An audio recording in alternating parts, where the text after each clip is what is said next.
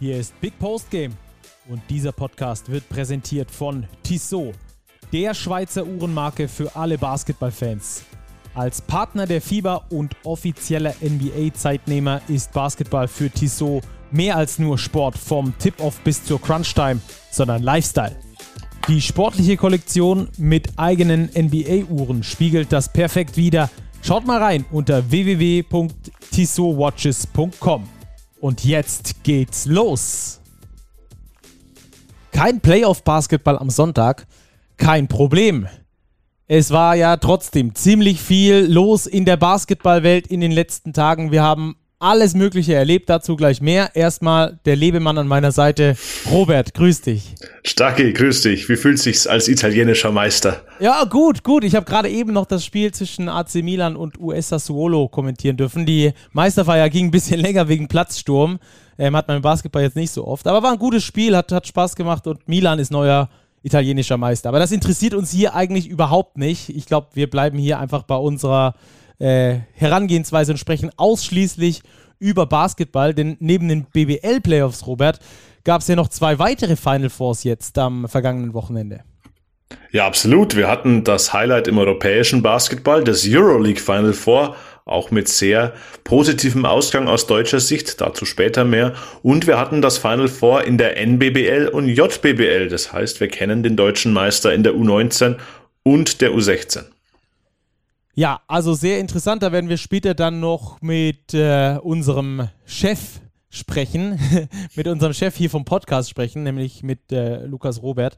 Der wird uns äh, da ein paar Insights geben. Der war nämlich vor Ort in Frankfurt. Sehr, sehr coole Sache.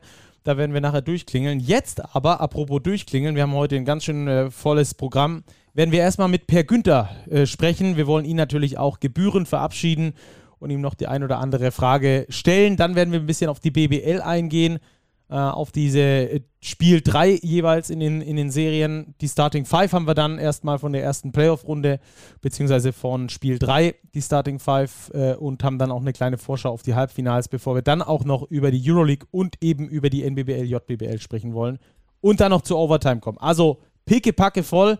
Robert, äh, ich würde sagen, wir, wir klingeln direkt mal durch bei Per Günther, oder? Ja, auf jeden Fall die nächste BBL-Legende, die abgetreten ist nach Alex King und Ricky Paulding.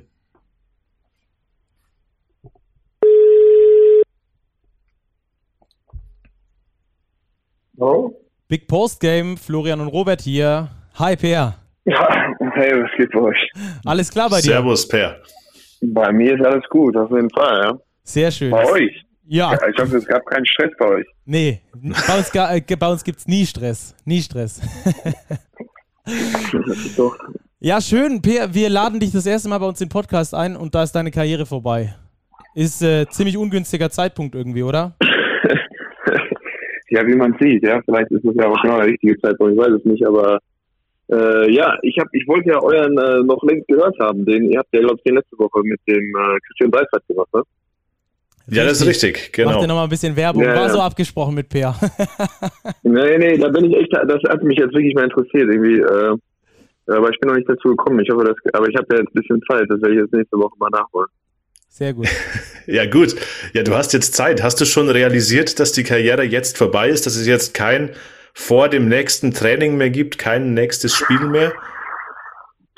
Äh, ich glaube nicht. Tatsächlich ist es so irgendwie, ähm, fühlt sich aktuell so ein bisschen so an, als wäre irgendwie erstmal nur die Saison zu Ende, muss ich gestehen. Ich glaube, dass es, äh, dass es nochmal richtig komisch wird, ähm, wenn es so Richtung Juli geht, äh, Richtung, äh, wenn ich irgendwie bei Social Media mitkriege, dass die ersten Jungs äh, wieder fleißig sind und trainieren und dann äh, ich irgendwie lese, wen Ratiofarm unverpflichtet und äh, irgendwie, ich glaube, dann wird meine meine innere Uhr irgendwie eigentlich wieder mich in meinen Körper in Aufruhr versetzen. Ähm, dann wird es, glaube ich, strange, aber äh, jetzt aktuell ist es, äh, ist es irgendwie recht entspannt.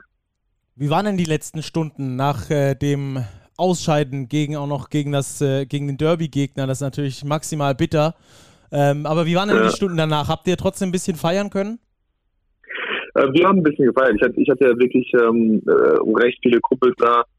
hier größtenteils aus der Region, aber auch mein kleiner Bruder ist angereist aus Münster, meine Mama war da Ähm, da saßen wir eigentlich länger einfach in so einer kleinen Runde da. Wir haben ähm, die, die letzten Mitarbeiter der Arena haben uns nicht rausgeschmissen. Ich glaube, wir waren bis 12 Uhr da, unten am Court.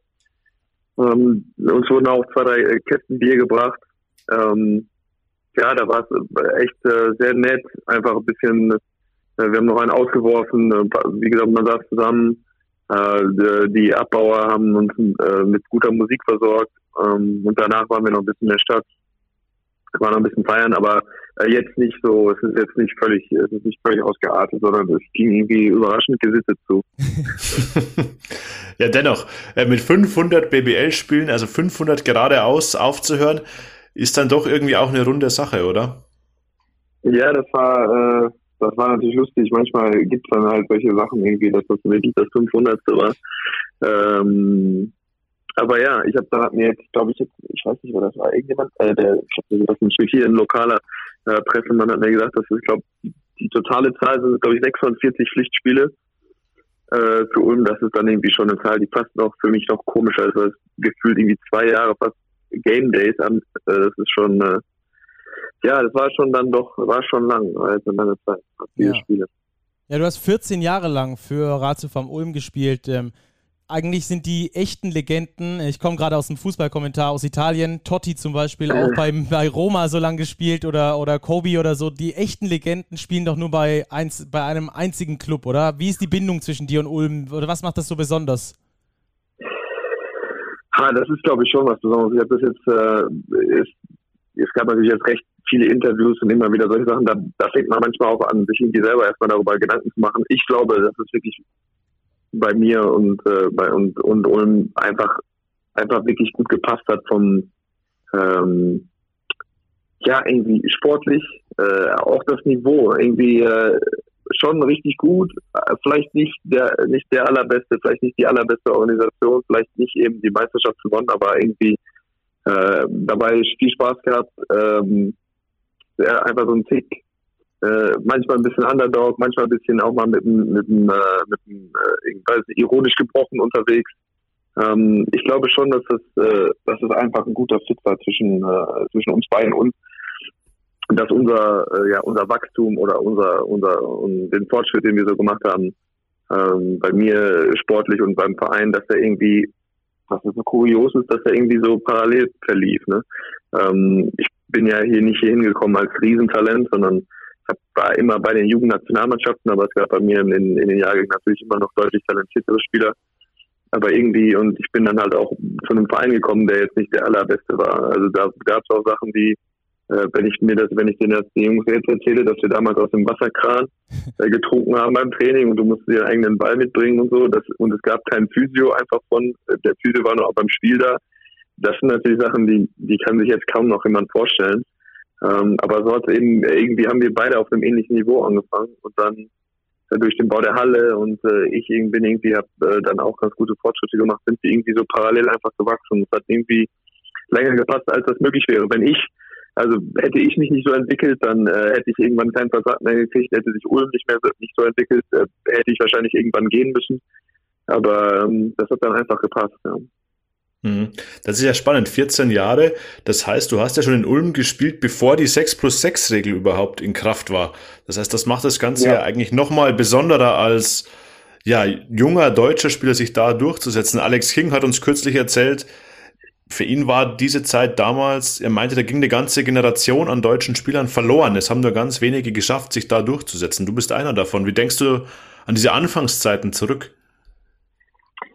Das war schon was Extremes, was natürlich auch die Wahl auf Ulm so ein bisschen ähm, äh, vereinfacht hat oder für mich klarer gemacht hat.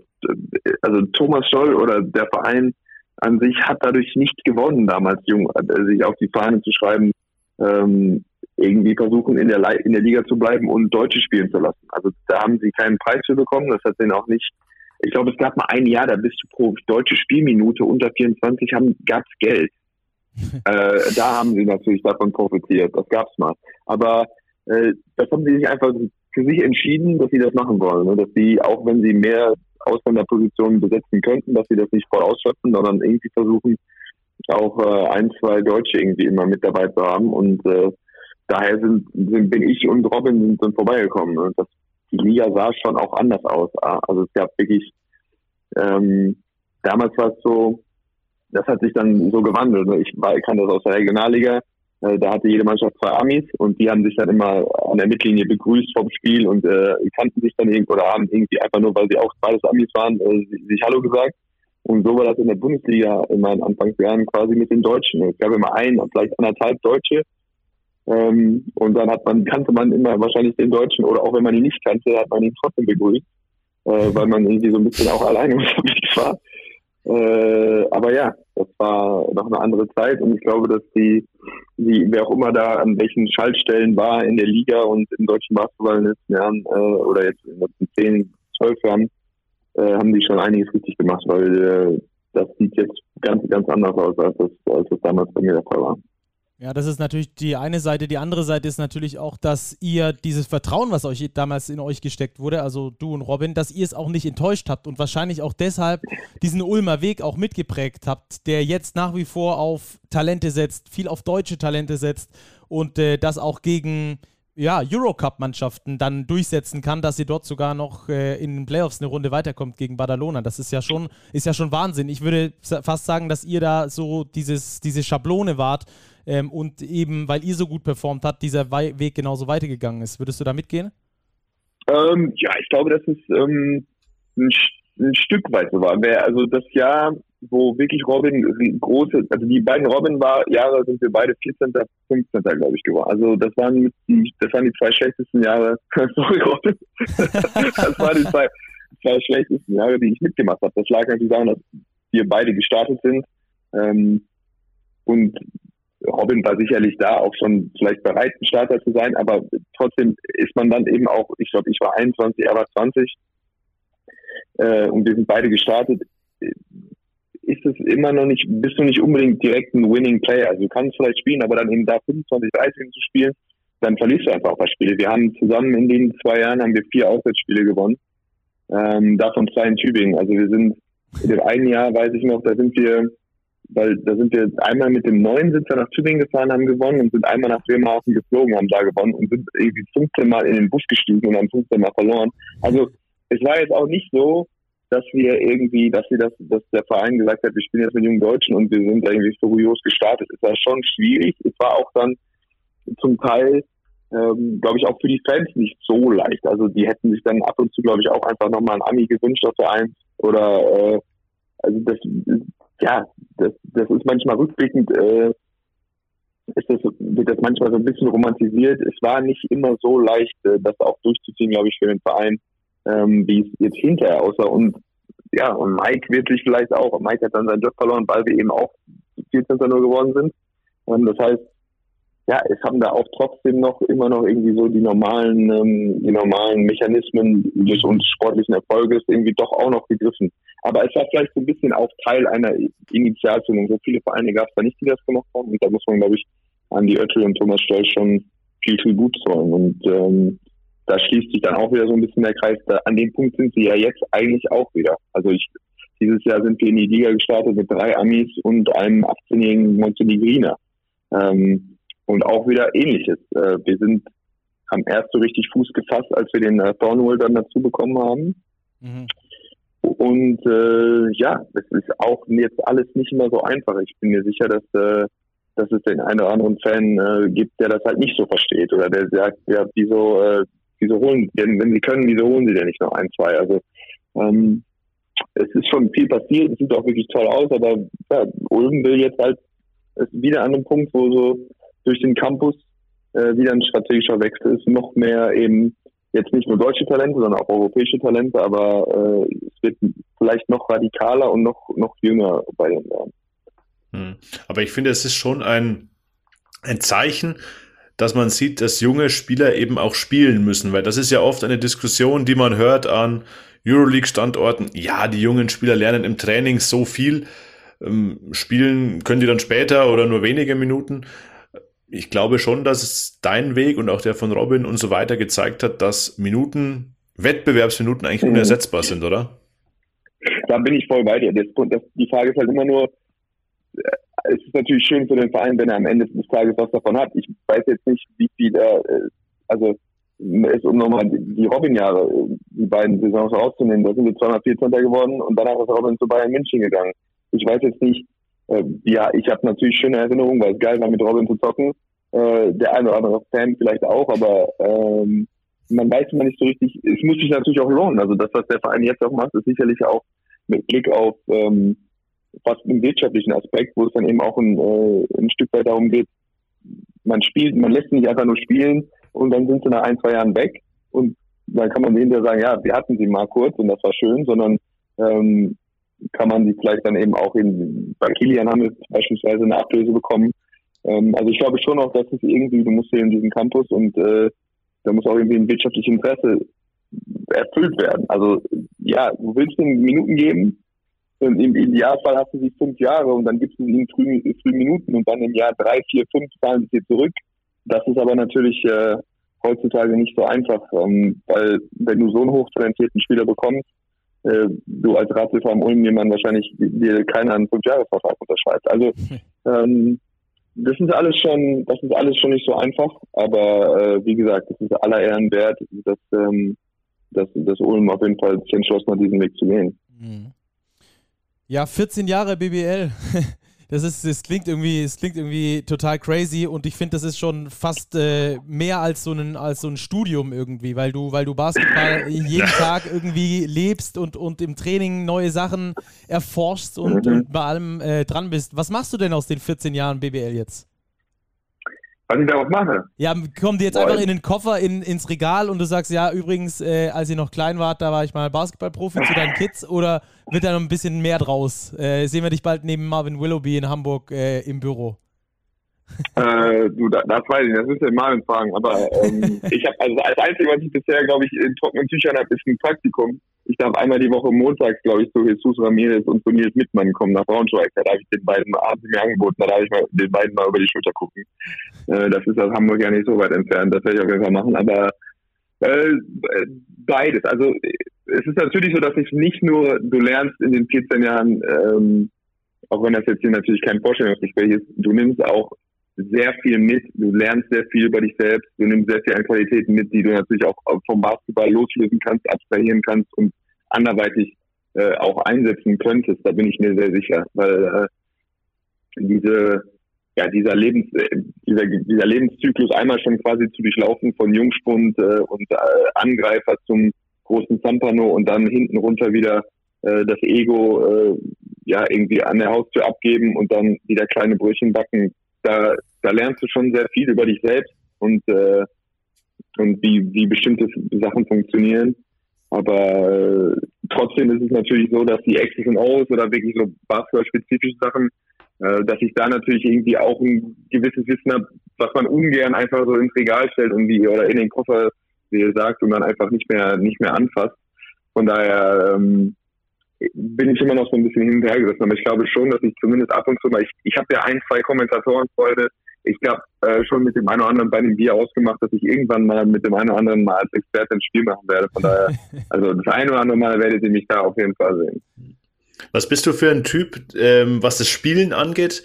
Sagst du jetzt, boah, jetzt genug mit Basketball, jetzt lege ich den Ball erstmal zur Seite oder denkst du, ach, jetzt noch irgendwo eine Hobbytruppe, ein, zwei Mal die Woche, ganz locker? da, ich wirke hier echt als vage und völlig unentschlossen, aber auch da bin ich mir noch nicht sicher.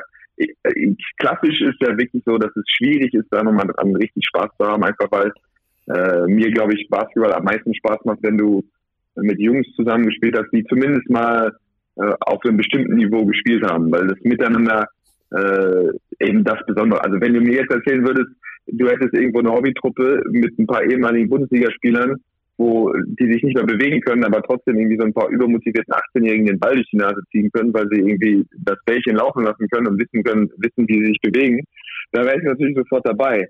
Ähm, aber diese Hobbytruppe zu finden, ist natürlich jetzt auch nicht so einfach. Und dann ist auch die Frage, ich bin mir nicht sicher, ich glaube, dass ich, dass ich ziemlich schnell auch so ähm, meine Handles und Wurf und so verliere, wenn ich nicht regelmäßig trainiere. Also ich glaube, wenn ich, wenn ich jetzt einmal die Woche zum Hobbysport gehen würde, würde ich nach einem halben Jahr wirklich, äh, hätte ich den Ball einfach nicht mehr so im Griff, wie das, wie ich das muss, um dass es mir Spaß macht. Und dann dann glaube ich, dann wird es richtig eng. Aber das weiß ich nicht, das muss ich mal fragen. Der ist ja immer noch ab und zu mal gezockt so. Ich weiß nicht, ob du dann, ob du die Dinger noch so, ob das einfach jetzt, ob du für immer jetzt weiter triffst oder ob du wirklich immer noch so regelmäßig eigentlich dann in der Halle sein müsstest, dass du triffst. Weil wenn ich da hingehe und ich treffe kein Scheunentor, dann, äh, dann gehe ich da auf jeden Fall nie wieder hin.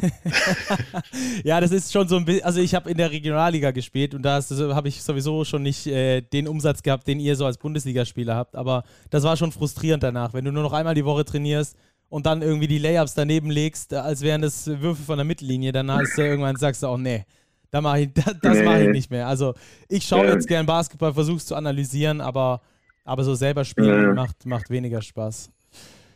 Ja, ich habe jetzt zumindest Dominik Bayense de Mello zwei, äh, zwei Straßen weiter bei mir in Hamburg. Das heißt, äh, der ist auch in irgendeiner Truppe, den muss ich auch nochmal anhauen. Ob der, äh, also zumindest einen Backcourt können wir auf jeden Fall stellen. Ja. Sehr gut. Super. Peer, vielen Dank für deinen Besuch hier bei uns im Podcast. Hat großen Spaß gemacht mit dir. Ja, dann wünsche ich euch noch einen schönen Sonntagabend. Danke dir auch. Vielleicht holen wir dich mal irgendwann als Experten nochmal rein. Äh, wie gesagt, du hast ja Basketball jetzt 14 Jahre lang studiert. Ähm, keiner weiß es besser. Alles klar. Also, bis die Tage. Bis dann. Bis ja, bald. Ciao, ciao. ciao. Ja, Robert, an der Stelle sagen wir immer normalerweise viel Erfolg noch äh, und so, aber das ist irgendwie schwierig mit Spielern, die gehen. Aber ich wünsche ihm natürlich trotzdem viel Erfolg für den Rest seines Lebens. Das fängt ja jetzt erst so richtig an. Diese Freiheiten und so, das hatten wir auch mit Alex King schon besprochen, diese Freiheiten, die sich daraus entwickeln ähm, wenn du nicht mehr vom Trainer vorgegeben bekommst, wann das nächste Training und wann das nächste Spiel ist, dann äh, ist das, glaube ich, schon mal äh, ein großer Schritt in Richtung Freiheit. Also ähm, mega cooler Typ, genauso habe ich ihn eingeschätzt und äh, das ist tatsächlich der Fall. Ja, Wahnsinn. Per Günther ist eine Legende der Liga und ich finde es so auffällig wie bei Alex King. Jetzt haben wir knapp 20 Minuten mit ihm gequatscht. Und wir hätten, glaube ich, noch zwei, zwei drei Stunden. Ja. Also wir haben noch so viele Fragen eigentlich auf unserem Zettel offen gehabt ähm, ja, er hat einfach so viel zu erzählen, so viel erlebt in 14 Jahren BBL.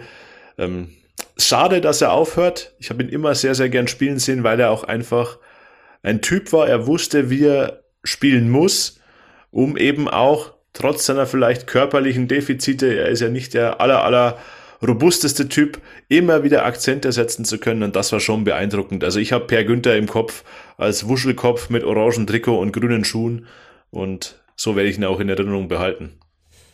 Ja, definitiv. Da geht's, da geht's mir ganz genauso. Ich hatte am, am Schluss so ein bisschen das Gefühl, dass der Tank leer war bei ihm, ähm, was mir so ein bisschen leid getan hat, weil äh, gerade diese energiegeladene äh, Art und Weise des Basketballspiels gefällt mir eh immer sehr, sehr gut. Und bei ihm ist es dann natürlich mit so einer bestimmten Filigranität nochmal verbunden gewesen, die ganz wenig andere Spieler ähm, mitgebracht haben. Also diese Kombination und dazu natürlich dann halt auch noch ein offener Typ der auch um keinen Spruch, Spruch verlegen ist. Ich glaube, da können sich ein paar von seinen Kommentatoren-Kumpels auch ein paar Sprüche mal abgucken. Den Ball durch die Nase gezogen bei den 18-Jährigen. ja, das, das glaube ich, würde er noch gerne mal machen. Das glaube ich auch. Naja, lass uns äh, ums äh, Tagesgeschäft nicht rumkreisen. Lass uns noch kurz auf die äh, Spiel 3-Analysen eingehen. Äh, ich glaube, bei ein paar kann man das relativ schnell machen. Bei ein paar müssen wir vielleicht ein bisschen intensiver drüber sprechen ähm, oder ein bisschen intensiver drüber sprechen. Ist jetzt auch schon ein paar Tage her. Äh, Brose gegen, gegen Alba, Bamberg gegen Berlin. Äh, bitteres Ding da am Schluss, oder? Wir haben gesagt, Spiel 3 könnte vielleicht was werden, aber äh, chancenlos ist, glaube ich, noch untertrieben. Ja, 70 zu 103. Ich erinnere mich noch, als ich vor der Folge, äh, nicht vor der Folge, vor der Serie, zu einem Kumpel, ich glaube, es war sogar in unserem WhatsApp-Chat geschrieben habe, oh oh, plus minus 100, wer geht mit in der Differenz über die drei Spiele? Jetzt ist es über 70 Punkte geworden, die Alba Berlin, Brose Bamberg aufgezwungen hat in drei Spielen. 114 zu 89 das erste, 97 zu 85 das zweite, jetzt 103 zu 70. Das war schon, war schon beeindruckend, wie locker Berlin das gemacht hat und es war für mich auch beeindruckend, wie chancenlos Brose Bamberg war. Also das war wirklich, boah, ich war sprachlos, auch bei dem Heimauftritt bei Bamberg. Ich hätte schon gedacht, dass da Gegenwehr kommt, dass da wirklich nochmal alles in die Waagschale geworfen wird. Ich will das den Bamberger nicht unterstellen, dass sie es nicht getan haben, aber dass da zur Halbzeit schon wieder 61 zu 36, ein minus ja. 25 steht, ja, es gab nichts zu ernten für Brose Bamberg. Dort wird man sich jetzt neu aufstellen. Coach Oren Amiel hat seinen Vertrag verlängert. Christian Sengfelder eben, ebenfalls. Der Rest, glaube ich, hat noch allesamt keinen Vertrag. Das heißt, ich könnte mir vorstellen, dass die Mannschaft auch ein neues Gesicht bekommt.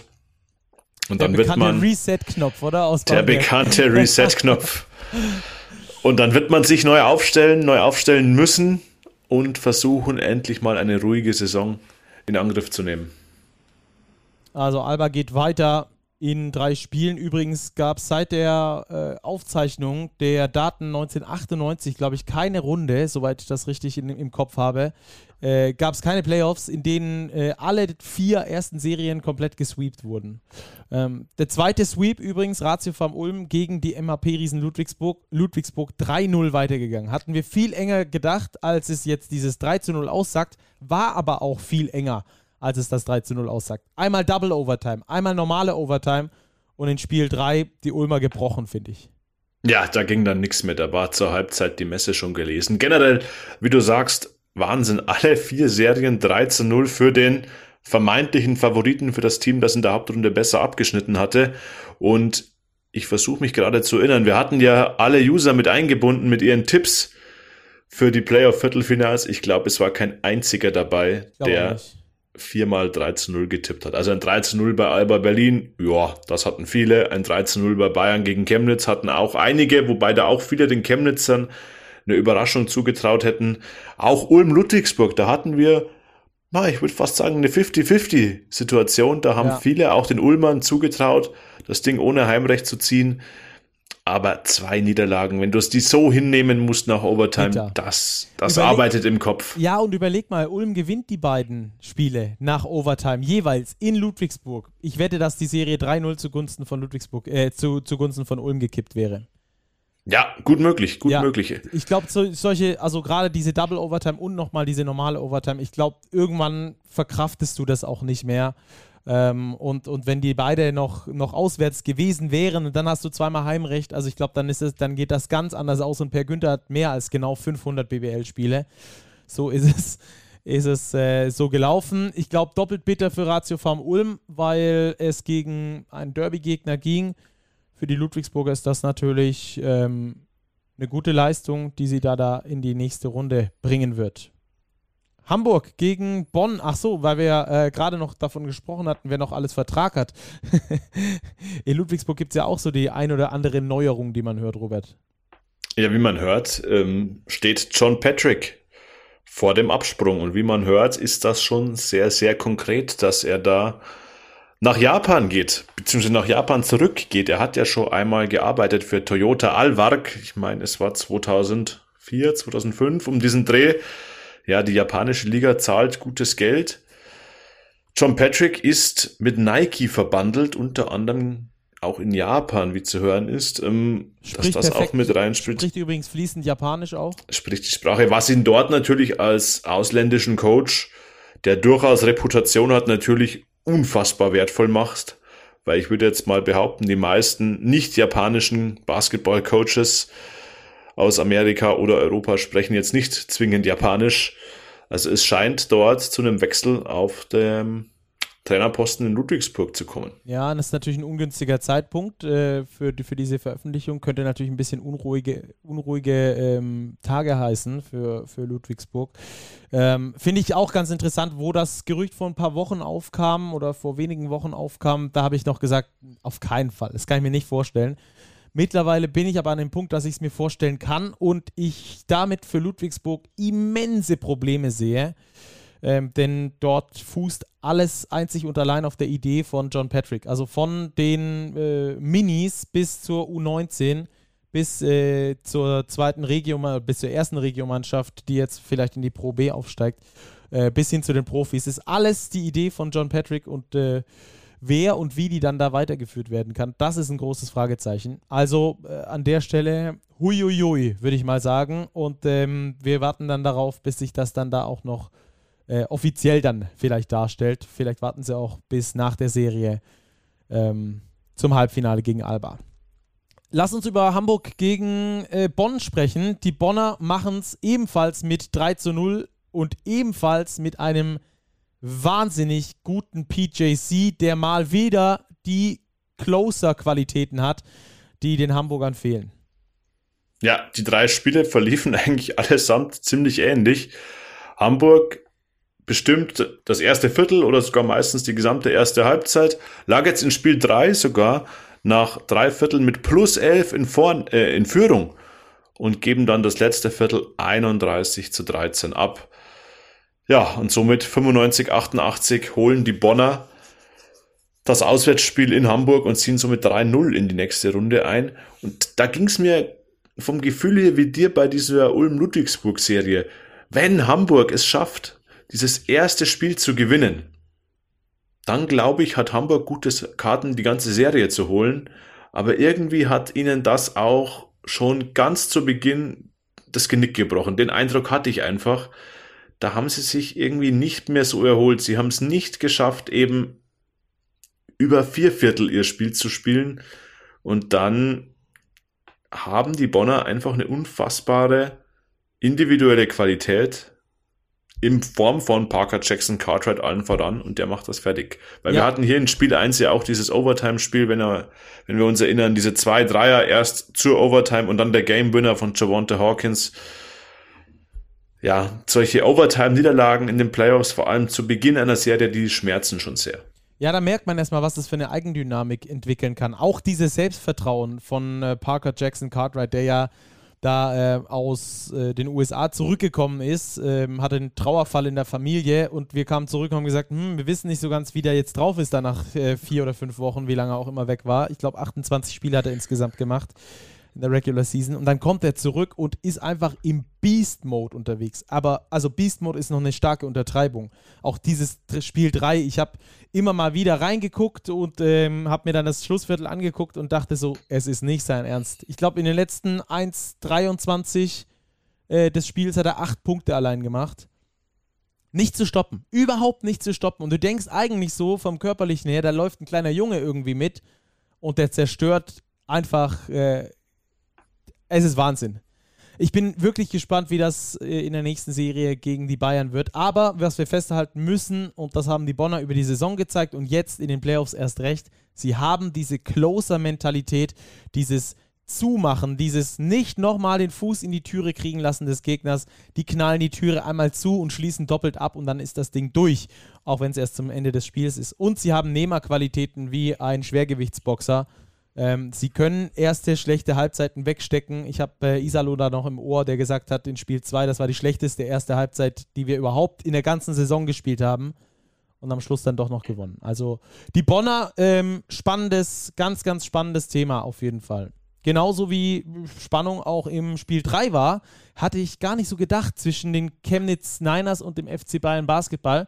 Und vor allem einer, scheint sich da so ein bisschen, äh, den konnten wir so ein bisschen anstacheln, scheinbar. Äh, hat sich da so ein bisschen von meinem äh, Zitat auf Twitter äh, provozieren lassen, will ich es mal nennen. Es war nämlich Nelson Weidemann, der, äh, der da drunter gepostet hat bei uns, äh, unter, unter das von Big gepostete Zitat von mir, dass es bisher im Schongang gewesen wäre, was die Bayern gemacht hatten und Alba.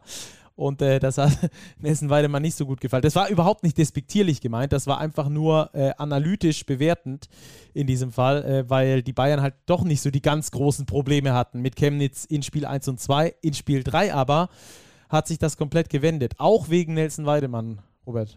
Ja, auch wegen Nelson Weidemann. Es war eigentlich das Spiel, das ich persönlich erwartet hatte. Und das war auch ein Typ von Spiel, das ich auch in der Serie Bamberg gegen Berlin erwartet hätte dass nämlich der vermeintliche Underdog, gepusht von den heimischen Fans, die Niners-Fans extrem lautstark, frenetisch, euphorisch, das, was man eigentlich auch aus Bamberg, Freak City kennt, dass das die Mannschaft nochmal pusht und vielleicht reicht eben ein Spiel zu gewinnen. Die Niners waren nahe dran, sie bringen den FC Bayern Basketball in die Overtime und müssen sich dort erst mit 87 zu 80 geschlagen geben. Aber das, glaube ich, war nochmal ein versöhnlicher Saisonabschluss für die Niners Chemnitz, die ja immer noch auf Darian Atkins verzichten mussten. Der das letzte Spiel seiner Sperre war ja Spiel 3 in dieser Viertelfinalserie. Und da glaube ich, kann man jetzt dennoch erhobenen Hauptes aus der Saison gehen. Man hat sich wirklich achtbar geschlagen, Pokaltop vor, Playoffs erreicht. Gut, gegen die Bayern jetzt 0 zu 3 rausgegangen Das kann passieren, aber wirklich nochmal ein packendes Heimspiel geliefert und ich glaube, das ist das, was die Niners in die neue Saison mitnehmen müssen. Ja, und da das äh, Publikum, das muss man auch nochmal herausstellen, herausragend gut, wie du es gerade auch schon gesagt hast. Auch danach, niemand hat gepfiffen, geboot oder sonst irgendwas. Da war auch kein, nicht despektierlich den Bayern gegenüber. Ähm, es war einfach nur eine riesengroße Party, eine Feier der eigenen Mannschaft. Das finde ich ganz grandios. Und auch Malte Ziegenhagen wurde gefeiert. Der hat sich ja vor mehreren Wochen da schon äh, verabschiedet, zumindest gesagt, dass er nach der Saison geht. Jetzt hat er nochmal 40 Spiele für die Chemnitz Niners äh, in der Bell Etage absolviert, also in dieser Saison 37 Spiele, 34 in der Regular Season, dreimal im Viertelfinale in den Playoffs und dreimal im Pokal. Also da gehen auch nochmal ganz große Grüße raus und ich hoffe mal, dass uns Malte noch erhalten bleibt, aber ich glaube es fast nicht. Ich, äh, ich glaube es fast nicht. Aber es wäre schön, wenn wir ihn nochmal irgendwo in der BBL sehen würden. Vielleicht ja auch irgendwann mal als Coach an der Seitenlinie oder so. Wäre auch eine schöne Sache. Ähm, ja, wie gesagt, die, die Bayern nicht im Schongang. Schöne Grüße an Nelson Weidemann. Dieses Mal gegen die Chemnitz Niners, müssen wir natürlich auch so sagen, wenn es so ist. Dieses Mal nicht im Schongang. Da haben sie die Niners wirklich sehr, schwer, sehr schwierig gemacht. Dann, ähm, Robert, lass uns kurz die Starting Five von Spiel 3, äh, von den dritten Spielen abhaken, bevor wir dann noch schnell auf die äh, Halbfinals vorausschauen. Wen hast du denn in der Starting Five in diesem Spiel 3 gehabt? Ja, es ist mal wieder auf Point Guard Parker Jackson Cartwright. Wir kommen einfach nicht an ihn vorbei. Erneut 31 Punkte. Ich glaube, es waren im Schnitt 36 über die gesamte Serie. Also völliger Wahnsinn. er muss einfach in die Starting Five. Genauso wie Maudolo. 13 Punkte, 10 Assists beim doch ungefährdeten Sieg von Alba Berlin gegen Brose Bamberg. Alba wieder im Kollektiv sehr stark, aber Maudolo mit einem Double-Double dann doch herausstechend. Auf Small Forward gehe ich mit Nihat Djedovic von den Bayern. Der hat zwar in Anführungszeichen nur 10 Punkte, dafür aber 8 Rebounds aufgelegt und eben ganz besonders in der Verlängerung zwei Dreier getroffen. Und diese Dreier haben den Sieg geebnet für die Bayern in Spiel 3. Dazu noch den höchsten Effizienzwert seiner Mannschaft aufgelegt. Also Nihat Djedovic kommt wirklich richtig, richtig gut in Form und er könnte für die Bayern ein Schlüsselspieler in den weiteren Playoffs werden. Ganz klar. Auf Power Forward Isaiah Mike von den Niners Chemnitz. Auch wenn sein Team verloren hat, es war nur noch Overtime. 24 Punkte, 7 Rebounds, 3 Assists, 3 Steals. Der hat sich richtig gegen die Niederlage gestemmt und verdient sich somit die Nominierung. Und dann gehe ich auf der Center-Position mit Ludwigsburg, nämlich mit Ethan Happ, der in 17 Minuten Einsatzzeit eine 17er Effizienz aufgelegt hat und einen Plus-Minus-Wert von plus 17, nämlich mit 13 Punkten und 5 Rebounds, dort extrem effizient agiert hat. Daher haben wir eine bunte Mischung aus allen vier Siegerteams und den Niners Chemnitz in der Starting Five von Spiel 3. Dann lass uns noch vorausblicken auf die Halbfinals oder wir machen erstmal hier den Trinkieri, oder? Weil das von einem Spieltag war. Beep. Ciao. So, Ciao vom Spieltag. Jetzt geht der Blick nach vorne. Vorschau auf die Halbfinals machen wir relativ kurz. Alba gegen die MHP-Riesen Ludwigsburg. Freitag und Sonntag erstmal in Berlin. Was erwartest du für eine Serie? Ja, erstmal würde ich noch gerne kurz einstreuen, dass es ja wirklich fast wie ein Spieltag ist. Jetzt haben wir eine ganze Woche Pause zwischen ja, den Viertel- und Halbfinalserien. Ja. Für das Playoff-Feeling sicher nicht gut. Andererseits gibt es natürlich genügend Gründe, die dagegen sprechen. Stichwort Hallenverfügbarkeit in Berlin. Die werden jetzt nicht sagen können, mm, wir blocken mal den und den und den Termin und wenn es dann geht, fangen wir das Halbfinale schon früher an. Das ist alles verständlich. Aber irgendwie ist es doch schade, jetzt eine ganze Woche auf den nächsten Playoff-Abend warten zu müssen. Aber Alba und die diesen Ludwigsburg machen am Freitag den Auftakt für das Halbfinale. Ja, für mich ist Alba Berlin dennoch äh, der große Favorit, logischerweise. Wobei ihnen die Defense der Ludwigsburger irgendwie nicht zu liegen scheint. Und wenn ich tippen müsste, ich würde auf ein 3 zu 1 für Alba Berlin tippen. Ich glaube, Ludwigsburg holt ein Heimspiel. Ja, ich glaube, dass das sogar ein 3-0 wird äh, für die Albatrosse. Die sind so gut in Form, die sind jetzt erholt, die haben eine ganze Woche Pause. Ludwigsburg wird vielleicht etwas mehr Gegenwehr liefern können als Bamberg, aber ich bin mir sehr sicher, dass das von Alba diese offensiv geölte Maschine, ich glaube, Ludwigsburg kann mit der Defense da nicht genug Sand ins Getriebe streuen, als dass da irgendwas nur annähernd anbrennen könnte. Also ich glaube, das wird eine deutliche Angelegenheit in Richtung in Richtung Alba. Wen hast du denn bei äh, Bonn gegen, gegen Bayern? Unter der Saison gab es ja eine richtig böse Klatsche für die Bayern, höchste Saisonniederlage in Bonn. Aber ich glaube, dass der FC Bayern Basketball trotzdem die Qualität besitzt, da die Bonner wegzuschießen. Das wird eine ganz interessante Serie. Ich habe in dem Moment mal unser aktuelles Heft aufgeschlagen, Stacki, nämlich den Big Matchup-Führer, wo genau jede mögliche Serie thematisiert wird. Und bei Bayern gegen Bonn steht hier, PJC ist offensiv schwer zu kontrollieren, München diktiert aber das niedrige Tempo des Spiels und gewinnt mit guter Halbfeldverteidigung die Serie 3 zu 1. Könnte ich mir gut vorstellen. Ich glaube, es wird alles davon abhängen, wie performt Parker Jackson Cartwright und was lässt sich Andrea Trinchieri dagegen einfallen. Schafft es Bayern PJC einigermaßen aus dem Spiel zu nehmen, ganz wird das mit Sicherheit nicht gelingen, aber seine Kreise zumindest einzuengen, so dass er am Schluss eben nicht diese Closer-Qualitäten zeigen kann, dann haben die Bayern gute Karten. Ich denke, es wird viel Last auf Nick Weiler-Bepp diesbezüglich liegen als Verteidiger auf der Guard-Position, genauso wie auf Nihat Cedovic. Schaffen sie es nicht, die Bonner haben den Heimvorteil, dann traue ich den Bonnern auch die Überraschung gegen die Bayern zu. Also für mich sind die Bayern favorisiert. Der Modus auch spannend. 2-2-1, zwei Heimspiele erstmal in Bonn. Wird man sehen. Wenn es mit 1 zu 1 nach München geht, tippe ich eben, wie gesagt, auf 3-1 für die Bayern. Davon gehe ich aus. Schaffen es die Bonner 2-0 zu stellen, dann traue ich ihnen wirklich zu, das Ding auch in München zuzumachen. Spannend, ja. Ähm, ich glaube, die Bayern sind herausragend in dem Ausfindigmachen von Mismatches. Das ist ihre Art und Weise des Basketballspielens. Wenn wir jetzt sagen mal davon ausgehen, bei Alba beispielsweise ist es ja dieses äh, offensive Zusammenspiel, dieser, dieses äh, Flutschende. Und bei Bayern ist es halt dieses Finden von Mismatches. Und ich glaube, wenn sie finden und integrieren dieses Mismatch gegen PJC, dann ähm, wird das nicht gut ausgehen für die Bonner. Das ist nämlich genau das, äh, warum beispielsweise ich PJC jetzt auch nicht unbedingt irgendwo in der Euroleague sehen würde in naher Zukunft, weil eben genau dort auf diese Mismatches gespielt wird, bis dann da am Schluss äh, einer wie Nick Weiler-Bepp beispielsweise gegen PJC aufposten kann oder du einen Vlado Lucic draußen hast, der über PJC drüber schießen kann. Also ich glaube, dass äh, die Bonner den Bayern da leider, in Anführungsstrichen leider, weil ich gerne eine enge Serie hätte, äh, reinlaufen und äh, deswegen ist dort, glaube ich, auch relativ deutlich, relativ deutlich wird. Vielleicht ein Sweep, das wäre krass, wenn es wieder zwei Sweeps geben würde. Mal gucken, mal gucken. Also jetzt müssen doch mal die knappen Serien her, Stacki. Wir ja, haben Playoffs. Das stimmt. Wir können stimmt. jetzt hier nicht mit ich zwei Ich würde es mir ja wünschen. Ich kann sie ja nicht basteln. Ich, ich würde gern zehn Halbfinalspiele sehen. In ja. jeder Serie fünf. Ich bin doch bei dir, Robert. Unbedingt. Aber ich bin leider keiner von den Spielern. Wir können nur von außen nee, drauf gucken. ich befürchte auch nicht, so, dass es so kommen wird. Genau, ich sehe auch ja. nicht so diese, diese Enge in der äh, Leistungsfähigkeit der Mannschaften. Naja, wir werden sehen. Auf jeden Fall geht's los. Freitag Alba gegen Ludwigsburg, Samstag dann Bonn gegen Bayern, Sonntag wieder Alba Ludwigsburg, Montag wieder Bonn gegen Bayern. Und dann schauen wir mal weiter. Dann sind wir ähm, das nächste Mal schon wieder für euch draußen und besprechen das Ganze.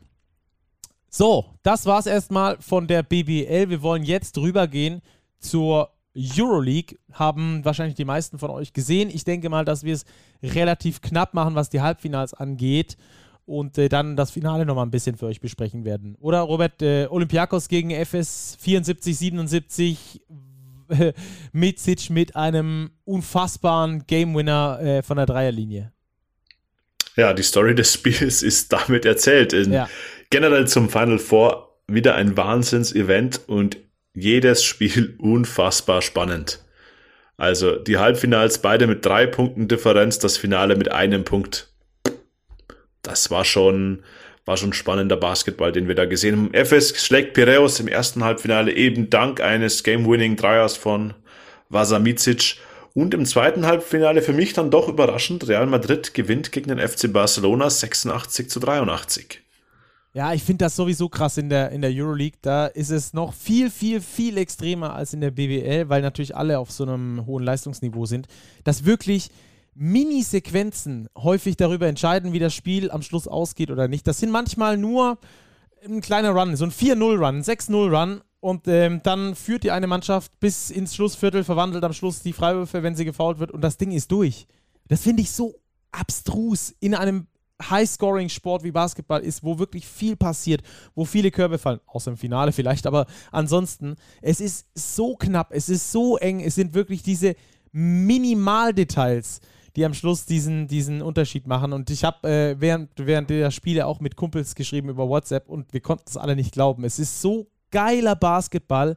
Lecco mio.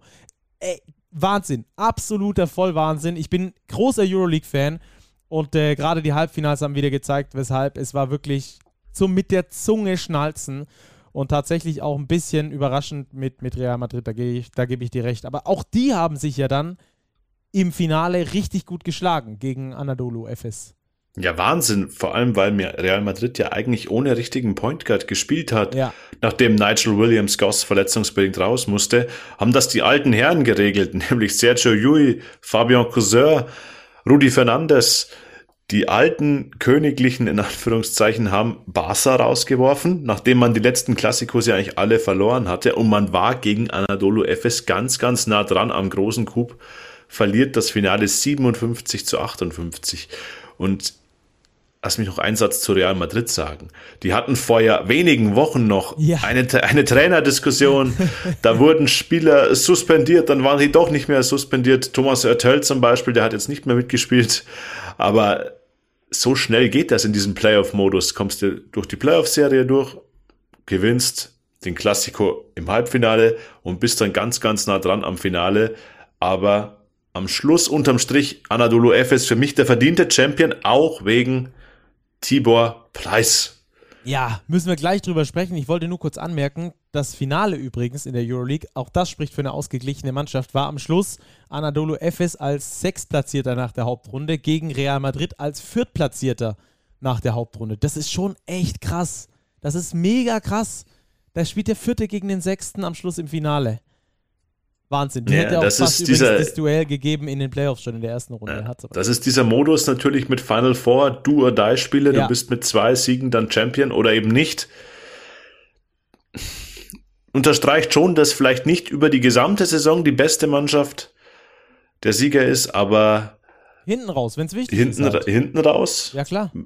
Da wenn es zählt, war Anadolu Efes wieder da. Genau, deswegen sind wir auch nicht im Fußball, wo 34 Spieltage gespielt wird und am Schluss sagen alle, oh, die Bayern sind schon wieder Meister. Das wäre wahrscheinlich in der Bundesliga relativ ähnlich beim Basketball, aber deswegen sind wir ja ein Playoff-Sport, wo hinterher nochmal alles passieren kann. Da wird nochmal frisch durchgewürfelt, da hat es äh, wenig Bedeutung, was du in der Hauptrunde da, davor gemacht hast, wenn du unter den Top 8 bist. Das ist ja das Geile daran. Also finde ich zumindest, schätze ich sehr und deswegen wird auch im, Bas im Fußball darüber geredet, ob man nicht Playoffs einführen sollte weil es dann ein bisschen mehr Durchmischung, ein bisschen mehr äh, diesen, diesen äh, Glücksfaktor vielleicht auch gibt. Wir haben gerade vorhin erst thematisiert, welche, ähm, welche äh, psychischen Auswirkungen das auch auf Mannschaften haben kann oder mentalen Auswirkungen das auch auf Mannschaften haben kann, wenn du beispielsweise wie Ulm nach Double Time und, und einfacher Overtime äh, verlierst gegen Ludwigsburg und dann nach Hause fährst und eigentlich gebrochen bist so.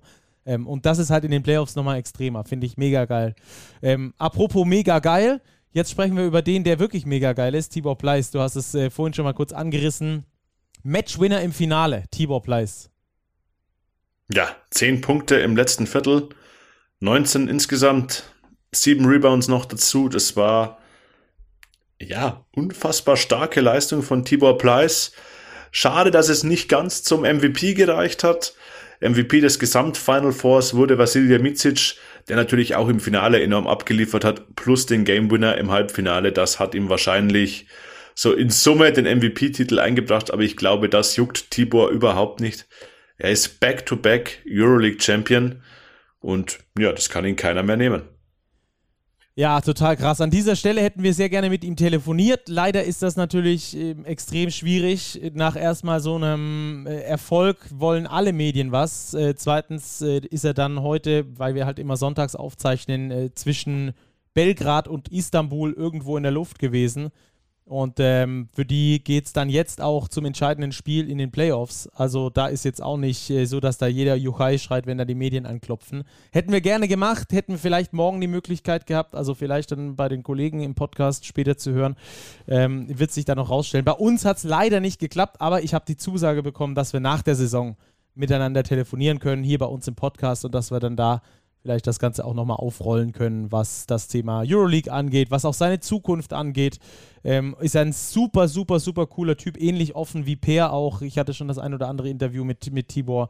Überragender Typ, muss man wirklich sagen. Und ähm, ja, da würde ich sagen, ähm, dann schließen wir mit der Euroleague ab und gratulieren Tibor Pleiss nochmal zum Back-to-Back Championship. Der erste Deutsche, der zweimal die Euroleague gewinnen konnte. Mega.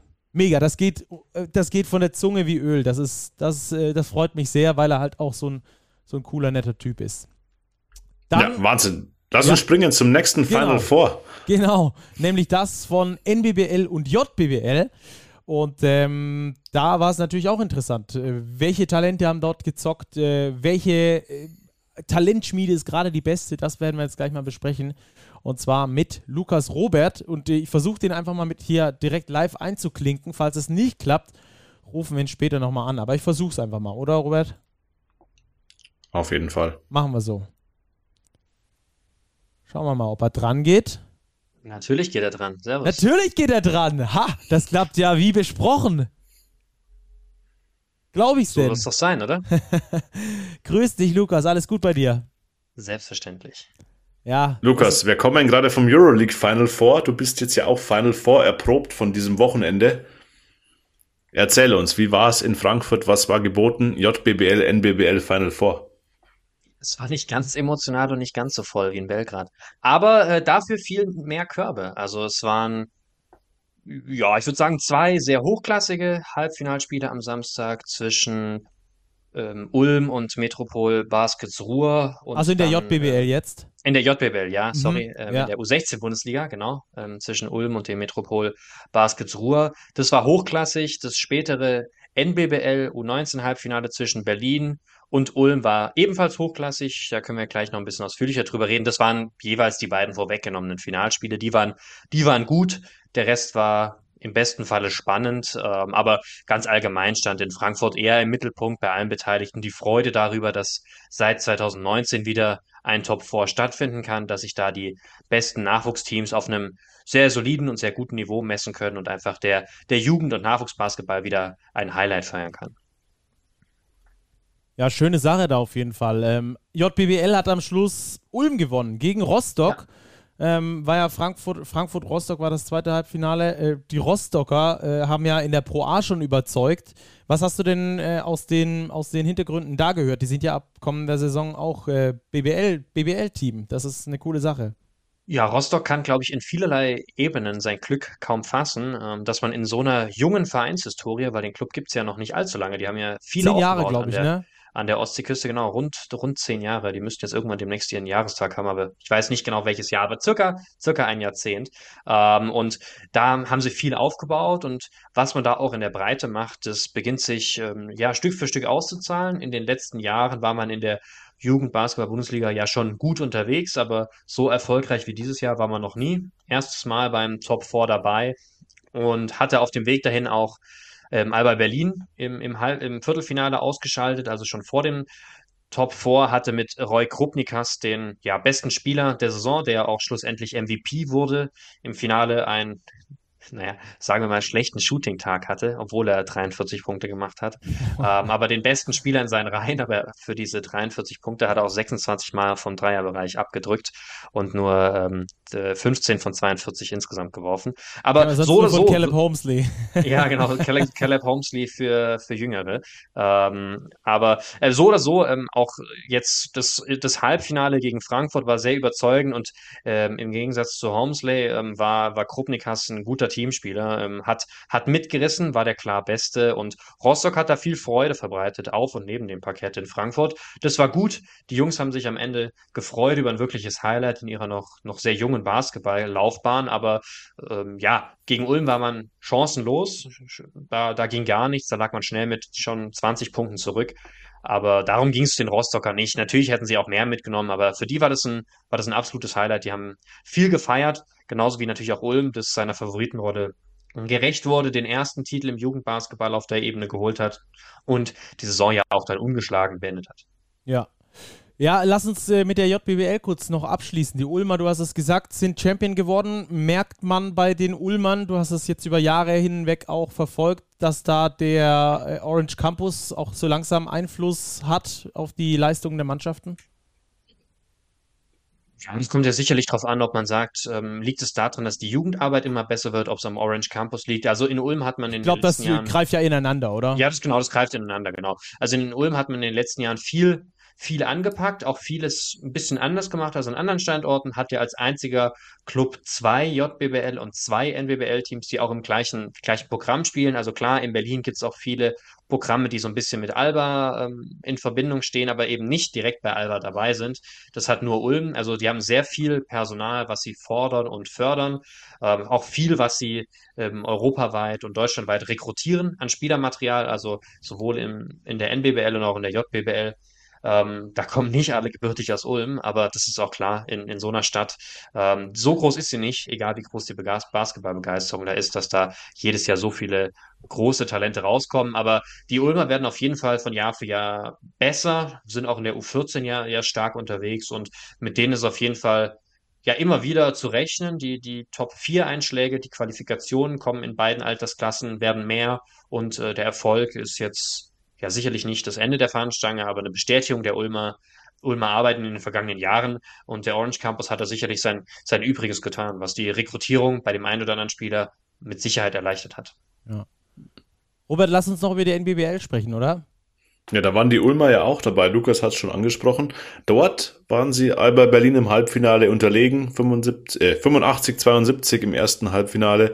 Berlin war der große Favorit Lukas und hat es dann auch souverän geholt, oder? Ja, das Endspiel war absolut souverän von Berlin. Das Halbfinale war sehr knapp. Also da war es, ähm, die waren, waren favorisiert, die Berliner, aber die Ulmer keinesfalls chancenlos. Das Spiel war lange sehr ausgeglichen. Mal hatte das eine Team Vorteile, mal das andere. Ähm, Berlin hat sich im Schlussviertel leicht abgesetzt, lag mit, ich glaube, sieben Punkten in Front, ehe dann ähm, Christoph Tilly mit fünf Fouls auf die Bank musste, Berlins Bester.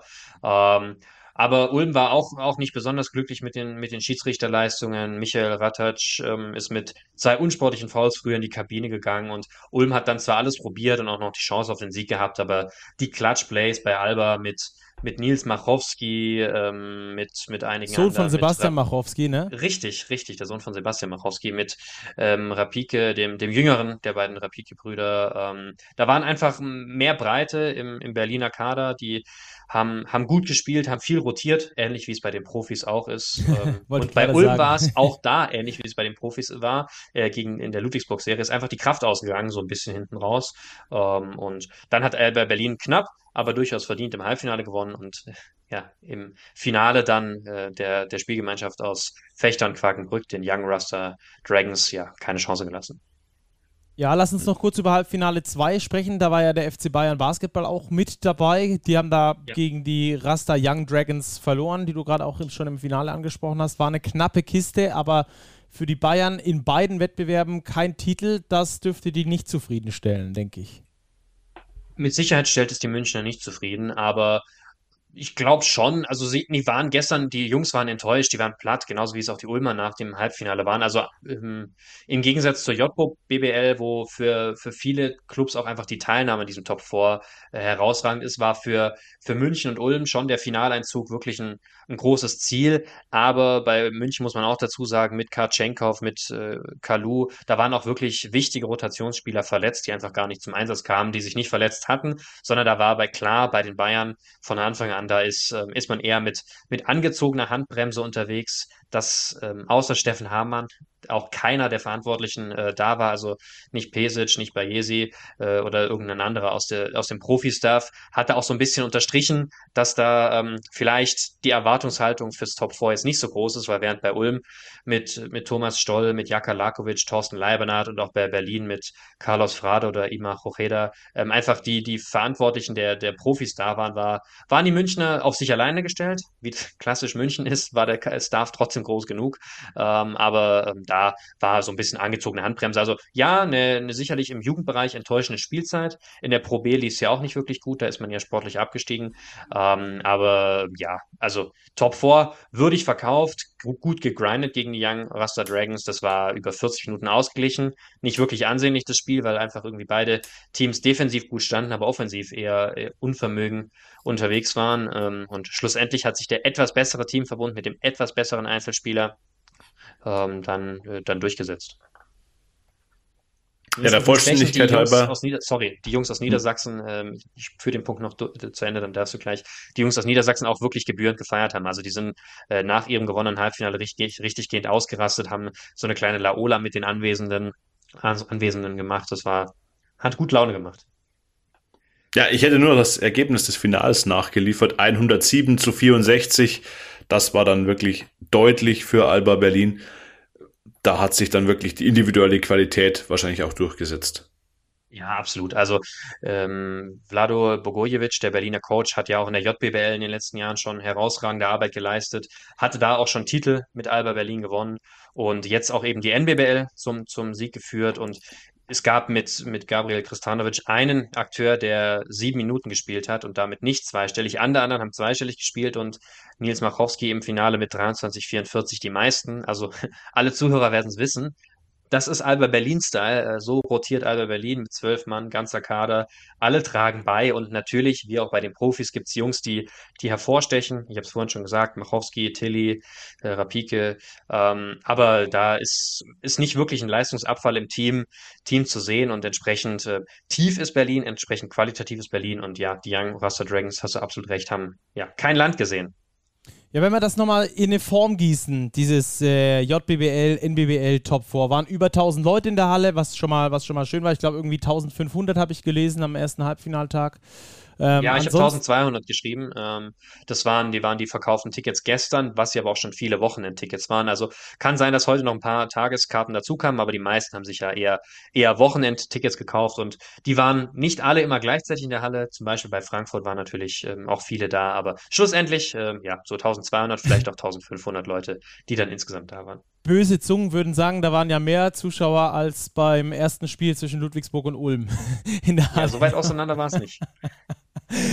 Ansonsten, wo siehst du denn den Jugendbasketball in Deutschland? Was, was hat dir dieses Wochenende nochmal da mitgegeben? Geht das in die richtige Richtung? Siehst du so ein paar Talente, die da auf dem Weg in Richtung BWL sind? Ich fange hinten an. Ja, ich habe ein paar Talente gesehen, die auf dem Weg in Richtung BWL sind. Darüber können wir gleich dann noch, äh, noch sprechen. Ähm, ja, Jugendbasketball auf dem richtigen Weg. Einerseits sicherlich, äh, andererseits, das waren jetzt schon, also es gab schon qualitativere Top Fours.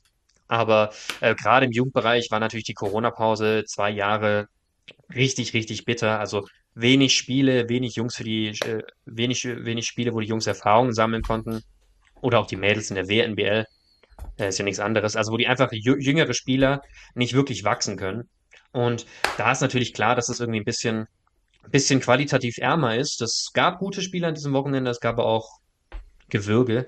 Ähm, aber so oder so, das war ein Schritt aus der Pandemie kommend in die richtige Richtung. Und die JBL hatte ja auch mit dem Pokal, beziehungsweise auch die NBBL hatte einen Pokal, wo die jüngeren Jahrgänge dieses Jahr gespielt haben. Der wurde schon ein bisschen früher ausgespielt. Ähm, so ein bisschen re reagiert, damit es auch für die jüngeren Jahrgänge mehr Spielpraxis gibt. Also da wird schon entgegengesteuert. Das wird sich in den nächsten Jahren auch wieder richtig gehend anpassen, dass da wieder auf das Niveau der Vorjahre der NBBL kommt. Die NBBL ist wichtig für den deutschen Basketball, die, die ist richtig und dieses Jahr war es nicht so qualitativ, wie es schon mal war, aber jetzt auch nichts, nicht so für sich die beteiligten Teams verschämen mussten, da war schon, war schon was geboten. Mhm. Und äh, jetzt wieder, sorry, zu der anderen Frage, ich springe ein bisschen.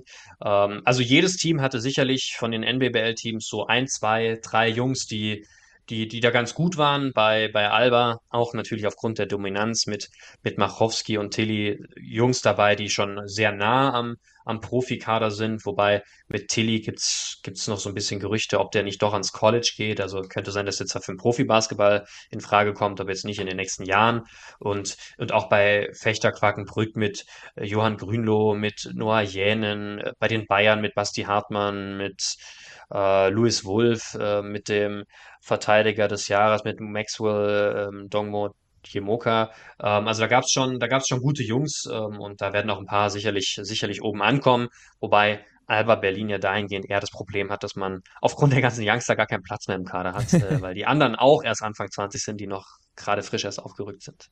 Wenn wir vielleicht zum Abschluss noch journalistisch verkürzen, ähm, drei Spieler, die unsere Zuhörerinnen und Zuhörer unbedingt googeln sollten? Hast du da drei? Ja, also ich bleibe bei den Berlinern, bei den zwei, äh, Mark Tilly und äh, Nils Machowski, unbedingt. Äh, richtig gute Jungs. Ähm, und tatsächlich so ein bisschen, bisschen unter dem Radar. Also die Bayern-Spieler brauchen wir jetzt meiner Meinung nach nicht nennen. Die sind einerseits schon durchaus, durchaus bekannt und gleichzeitig ähm, werden die noch ihren Weg gehen. Aber äh, Johann Grünloh fand ich, fand ich echt geil. Der, der hat, hat überzeugt. Der hat mit Fechter schon ein bisschen Profiminuten gesehen, aber ist, ist noch jung, wurde Rookie des Jahres in der, in der NBBL, also ist auch noch ein sehr junger, großgewachsener Mann, ähm, hat gegen Alba, gegen die große Garde im, im Finale ähm, überzeugt mit zehn Punkten und, und sieben Rebounds und ein paar Blocks, ähm, vier Stück oder fünf. Und auch im Halbfinale war der, war der gut gegen, gegen die Bayern. Also da, ähm, da kommt in, in Fechter Quakenbrück ähm, sicherlich, sicherlich noch was nach. Äh, die drei verkürzt. Und damit ist auch okay. Cool. Vielen Dank für deine äh, Eindrücke da aus, aus Frankfurt. Schön, dass du dort warst. Sehr coole Sache. Und, äh, Sehr gern. Ja. Jan, Jan, und ich, um da noch Werbung zu machen, Jan Finken und ich werden auch im Nachgang für das kommende Heft natürlich noch, noch eine etwas ausführlichere und äh, stimmenaufgeladenere ähm, Nachlese fürs Magazin schreiben. Super, sehr gut. Da also wie immer die Kaufempfehlung. Vielen Dank für deinen Besuch hier bei uns im Podcast. Genau. Gerne, danke für die Einladung. Wir hören uns. Lukas, mach's gut. Ciao, ciao. Ciao. Ciao. So, schmeißen wir den wieder raus hier aus dem Call. Den Chef rausschmeißen, auch mal eine Spannende Geschichte. Robert, wir haben noch ein Thema, was wir heute besprechen wollen, ähm, weil das extrem viele Leute beschäftigt hat. Wir hatten das letzte Mal über die äh, Nichtauslastung, die ich gerade schon mal etwas schelmisch habe fallen lassen, äh, in Ludwigsburg dagegen Ulm äh, gesprochen. Das ist ja auch ein äh, Problem gewesen, das wir jetzt auch äh, insgesamt in der Liga häufiger äh, beobachten konnten während der Regular Season. In Berlin erinnere ich mich dran, waren die Hallen äh, doch sehr leer unter, äh, unter der Saison äh, mit 3.000, 4.000 Zuschauern in der 15.000er Halle ist natürlich ähm, einfach nicht so, sieht einfach nicht so gut aus und ist von der Stimmung her auch nicht so nice. Und ähm, da habe ich gesagt, liegt das an den Ticketpreisen oder keine Ahnung. Und da kamen voll viele Zuschriften. Vielen Dank da euch allen übrigens für diese Zuschriften, dass ihr mir geschrieben habt, wie viel die Tickets in Braunschweig und in Bamberg. Und ich habe eigentlich fast aus der ganzen Liga die Updates da bekommen von all over und äh, fand das sehr interessant. Und jetzt wollen wir doch aber nochmal ganz genau nachfragen in Ludwigsburg, was da eigentlich gerade so los ist. Ähm, und äh, haben uns da einen Kontakt geben lassen, Markus Schulz. Und der ist äh, Vorsitzender des Fanclubs Dunking Dukes. Und ähm, der war auch mit in Ulm dabei. Und äh, da werden, werden wir einfach mal fragen, was machen denn die Ulmer anders als die Ludwigsburger? Warum kriegen die denn die Halle so viel voller? als in Ludwigsburg oder andersrum. Würde ich sagen, wir rufen einfach mal an für unsere Tissot Overtime, in die wir jetzt reinstarten. Da gibt es immer Sachen, die euch beschäftigen und deswegen wollen wir uns darum kümmern, was da in Ludwigsburg ist. Die sind ja auch noch drin, spielen gegen Alba. Also, das ist eine spannende Geschichte.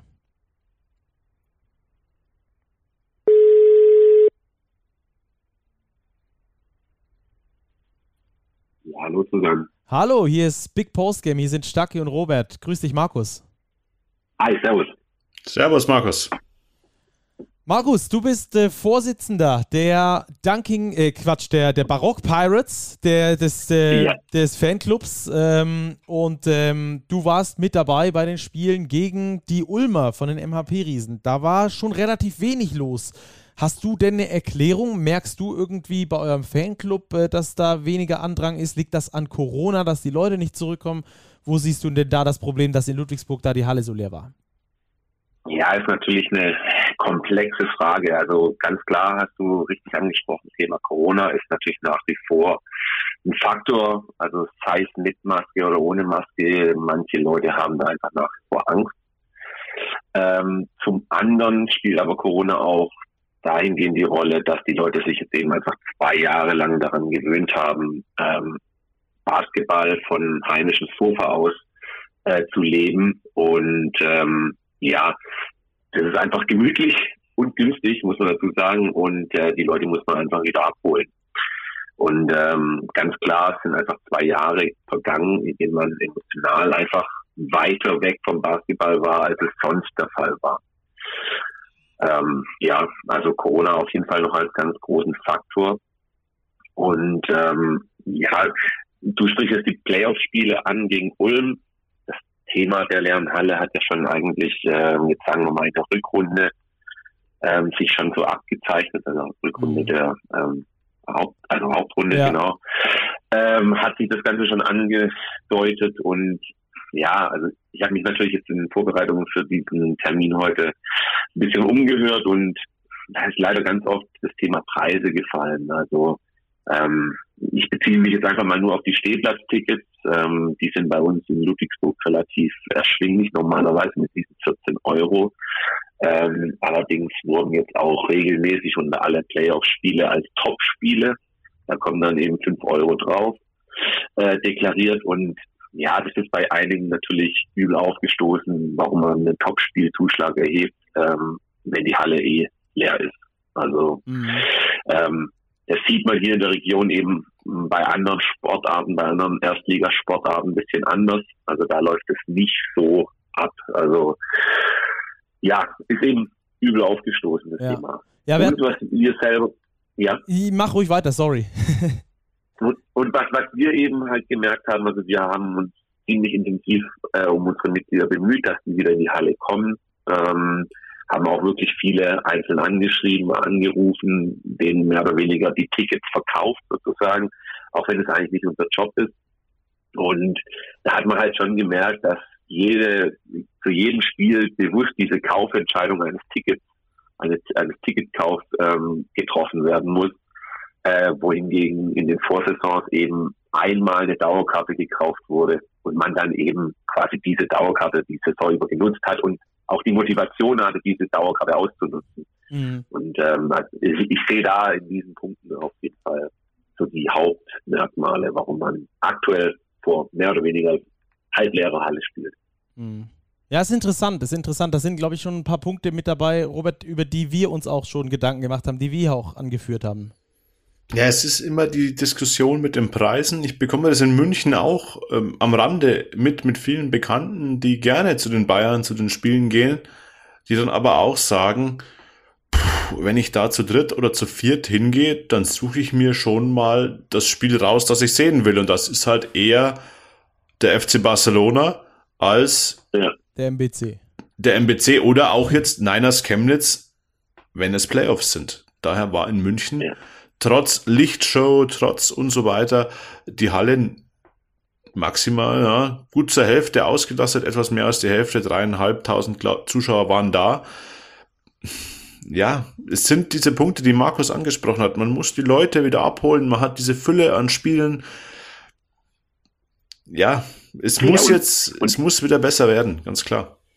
Und, und ich, ich, ich sehe halt auch den Punkt, wenn man dann zu diesen Spielen kommt oder wenn dann auch, sagen wir jetzt mal, sich jemand Neues zu den Spielen wagt, sagen wir mal, das erste Mal jetzt wieder nach Corona, vielleicht das erste Mal überhaupt, dann laufe ich da in eine Halle rein und dann ist der Fanstand geschlossen, dann sind die Cateringstände nur zur Hälfte geöffnet, ähm, während dem Spiel sind keine Cheerleader da.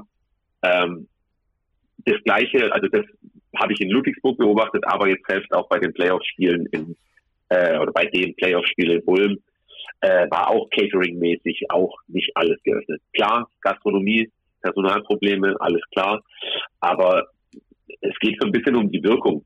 Also ja. wenn ich schon komme, dann muss ich auch irgendwie die, dieses volle Erlebnis wieder haben. Ja, voll, verstehe ich, verstehe ich total. So ein Basketballspiel vor ganz leeren Rängen macht natürlich keinen Spaß, vor halb leeren Rängen auch nicht so richtig. Da muss es schon dann wummern in der Halle. Ich glaube, davon überzeugt man dann äh, neue Leute. Äh, Preise gehe ich auch absolut mit, vor allem wenn jetzt die Spiele so eng aufeinander sind. Sagen wir Freitag und Sonntag wie jetzt bei Ludwigsburg in Berlin. Wenn du da halt zweimal ja. nur 20 Euro zahlst, dann sind das halt schon mal 40 Euro, die quasi nur dafür draufgegangen sind, wenn du alleine gehst. Exakt. mit Familie brauchen wir gar nicht anfangen zu rechnen. Ähm, ja, ist ein schwieriges Thema, vor allem weil sich, glaube ich, auch die Entscheider über diese Preise Gedanken machen müssen, sollen. Äh, auch sollten, glaube ich, dem Produkt äh, dem Produkt gegenüber, äh, was, was, was wirkt denn auf die Leute? Und das sind eben diese vollen Hallen, das sind eben geile Spiele. Und da reicht es nicht nur hochklassigen Basketball zu zeigen, sondern diesen hochklassigen Basketball einfach auch bezahlbar zu machen, dass äh, da äh, möglichst viele in die Halle kommen und es dadurch auch dann attraktiver wird für, für alle, die dabei sind. Ähm, jetzt bist du ja in einem Fanclub Vorsitzender. Hast du irgendwie über Corona gemerkt, dass da weniger Zulauf ist bei euch, dass viel Abwanderung ist? Habt ihr da auch irgendwie Probleme? Ja, ganz klar. Also Probleme nicht, Aufgabenstellungen würde ich es nennen. ähm, also nee, das hat natürlich jeder Verein jetzt über die, die letzten zwei Jahre gemerkt, dass äh, ja, ich habe es eigentlich erwähnt, die Leute auch sich einfach weiterentwickelt haben, waren weit weg emotional vom Basketball und natürlich auch neue Hobbys aufgenommen, sich vielleicht ein bisschen mehr nach Hause orientiert. Ähm, ja, das ähm, ganz klar, aber wir sind da eigentlich ziemlich intensiv dran jetzt wieder seit an, ja, seit ja, Februar würde ich sagen, diesen Jahres die Leute wirklich aktiv wieder abzuholen. Also da haben wir ziemlich intensive Gespräche geführt und ja, versuchen immer so attraktive Events so ein bisschen um die Spieltage mhm. zu organisieren, also dass man sich früher trifft und so. Ähm, da sind wir eigentlich schon dran und man muss auch dazu sagen, wir waren da auch Anfang der Saison mit den, mit den Riesen wirklich sehr intensiv im Gespräch, was so neue Mitgliederwerbung beziehungsweise neue Fans in die Halle zu holen angeht. Da ist tatsächlich jetzt nochmal dieser, äh, ich sage jetzt mal, Winter-Lockdown nochmal so ein bisschen dazwischen gekommen. Ähm, oder ja, Lockdown nicht, aber ähm, ja, wo einfach die Fallzahlen so ein bisschen durch die Decke gegangen mhm. sind, wo wir dann auch gesagt haben, okay, da können wir jetzt natürlich nicht so aktiv äh, in die Halle Werbung machen. Ähm, ja, aber jetzt an, also seitdem wir jetzt wieder aktiv in der Mitgliederwerbung sind und wir gehen eben aktiv auch äh, neue Leute, die sich so ein bisschen an uns ranwagen im Fanblog zu, ähm, versuchen auch immer mal wieder diesen Fanstand, den wir in der Halle haben, äh, zu besetzen und da eben auf Leute zuzugehen und einmal an uns zu binden, indem wir sie in unsere Gemeinschaft reinholen in den Fanclub.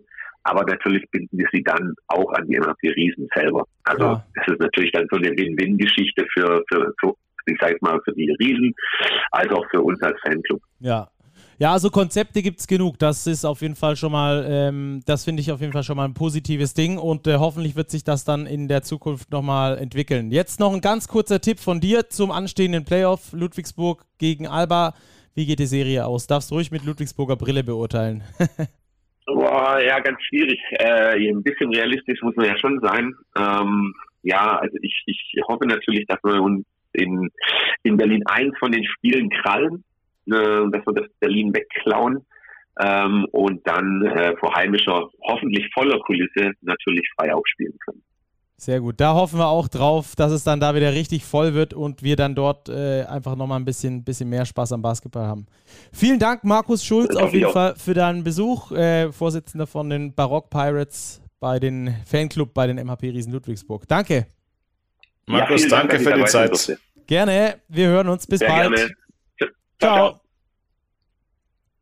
Also vielschichtiges Problem, das natürlich auch mit Corona zusammenhängt. Das dachte ich mir schon, aber natürlich auch mit allem anderen, was gerade so wild in der Welt passiert, äh, Robert. Äh, das ist auf jeden Fall, glaube ich, ein Thema. Aber Konzepte gibt's und ich hoffe mal, dass die dann da auch umgesetzt werden, dass wir dann in der nächsten Saison wieder ein bisschen bessere Auslastung haben, dass da vielleicht auch das äh, Preissegment dann auch wieder entsprechend ist, dass man da öfter hingehen kann. Würde ich mir sehr wünschen für unsere Sportart, für den Basketball.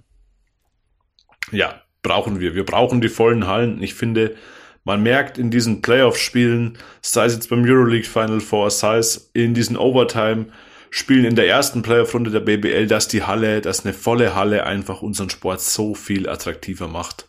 Und ja, volle Hallen, es gibt nichts Schöneres.